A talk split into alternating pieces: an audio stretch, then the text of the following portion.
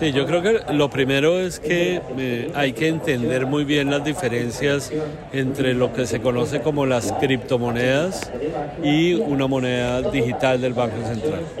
Eh, en el caso de moneda digital es emitida por el Banco Central, es una alternativa al efectivo y eh, con todas las características desde el punto legal e instrumental del peso. Eso, digamos, es, importante tenerlo en claro. Segundo, eh, una buena parte de los bancos centrales a raíz de un mundo más digital ha venido trabajando en esta alternativa.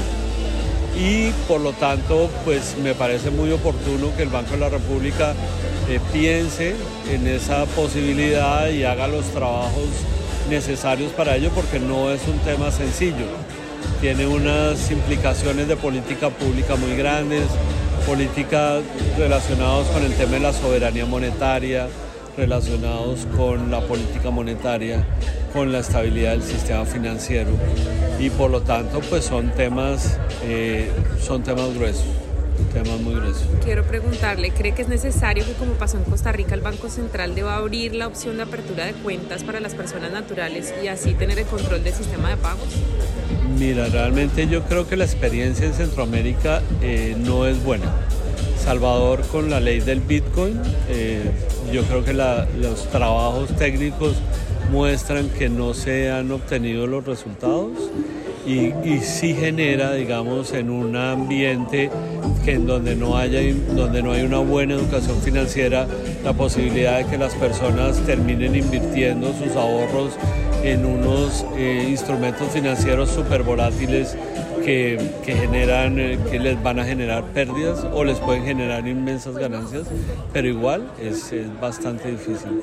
Em, yo creo que lo que viene haciendo la regulación financiera de ir paso a paso es, lo, es lo más indicado y digamos que la forma en la que operar, podría operar en Colombia es que las cuentas se abran directamente desde el Banco de la República. hay dos alternativas, como mencioné en la entrevista, una que es que eh, el Banco Central emite esa moneda digital y la distribuye a través de las entidades financieras formales, eh, a través de diferentes instrumentos. O la otra es la que tú mencionas, que es ya un acceso directo, pero como se mencionaba en el panel, esa alternativa es, resulta bastante, mucho más agresiva y por lo tanto puede tener una mayores temas de, de fragilidad para el sistema financiero, de estabilidad financiera.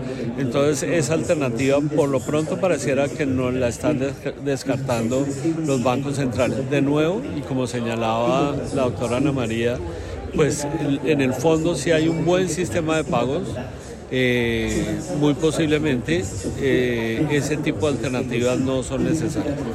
Las inversiones en infraestructura para llegar a una moneda digital eh, se debería hacer entre los bancos y el Banco de la República o debe ser una tarea solamente del emisor?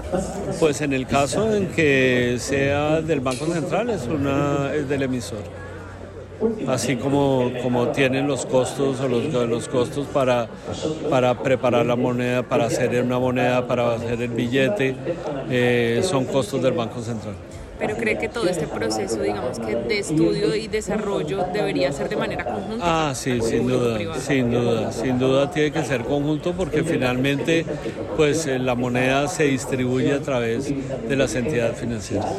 Por último, quiero preguntarle una de las preocupaciones de pronto de la gente, incluso al usar billeteras digitales, es que qué va a pasar con mi dinero, sobre todo cuando está digitalizado. ¿Usted cree que va a ser un reto, eh, digamos que la seguridad Sí, yo creo que uno de los retos, y eso se lo digo como, como eh, funcionario del Banco Bogotá, nuestra principal preocupación es tener la confianza de los depositantes y asegurar que, que haya seguridades para sus depósitos desde el punto de vista eh, físico, digital, eh, de ataques de ciber, ciberseguridad, etc.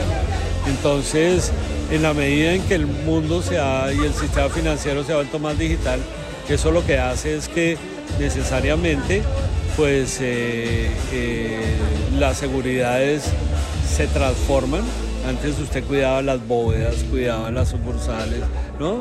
Tenía unas, una, ¿no? Hoy en día tiene que utilizar otro tipo de instrumentos y yo creo que el sector financiero está trabajando durísimo en ese sentido.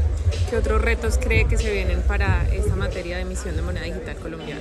No, yo creo que el, eh, si algo mencionamos siempre es que estas cosas están cambiando rapidísimo. Entonces eh, hay que estar, hay que estar eh, muy listos para, para tomar las decisiones que la innovación tecnológica está trayendo.